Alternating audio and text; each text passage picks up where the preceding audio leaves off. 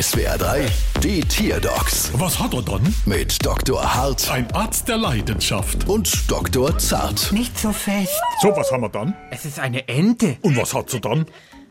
Sie ist kriminell. Hat sie Fleischknepp geklaut? Dann tät ich sie nämlich freisprechen. Jedes Lebewesen sollte Recht auf Fleischknepp haben. Das würde ich auch so ins Grundgesetz neu schreiben. Nein, aber sie macht einfach alles, was nicht erlaubt ist. Herr, du delinquente Donald. Mama laut. Mama leise. Klingt soweit unauffällig. Was begeht Ihre Ente denn für Straftaten? Alles Mögliche, Ladendiebstahl, Hey! Sachbeschädigung, Schwarzfahren, Urkundenfälschung. Und dann lässt sie sich auch noch jedes Mal erwischen. Seltsam. Enten können nämlich beim Fliegen bis zu 110 Kilometer pro Stunde erreichen. Das traut man ihnen gar nicht zu. Ich habe manchmal den Eindruck, dass sie das alles tut, um irgendwie im Gefängnis zu landen. Bei Wasser und Brot. Chef, Äh, das ist es.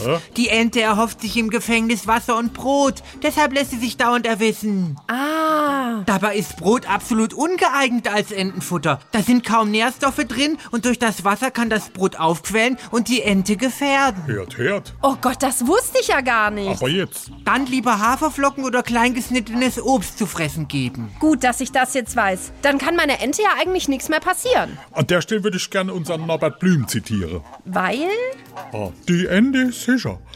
Aber unsere Rechnung auch. Bald wieder. Was hat er dann?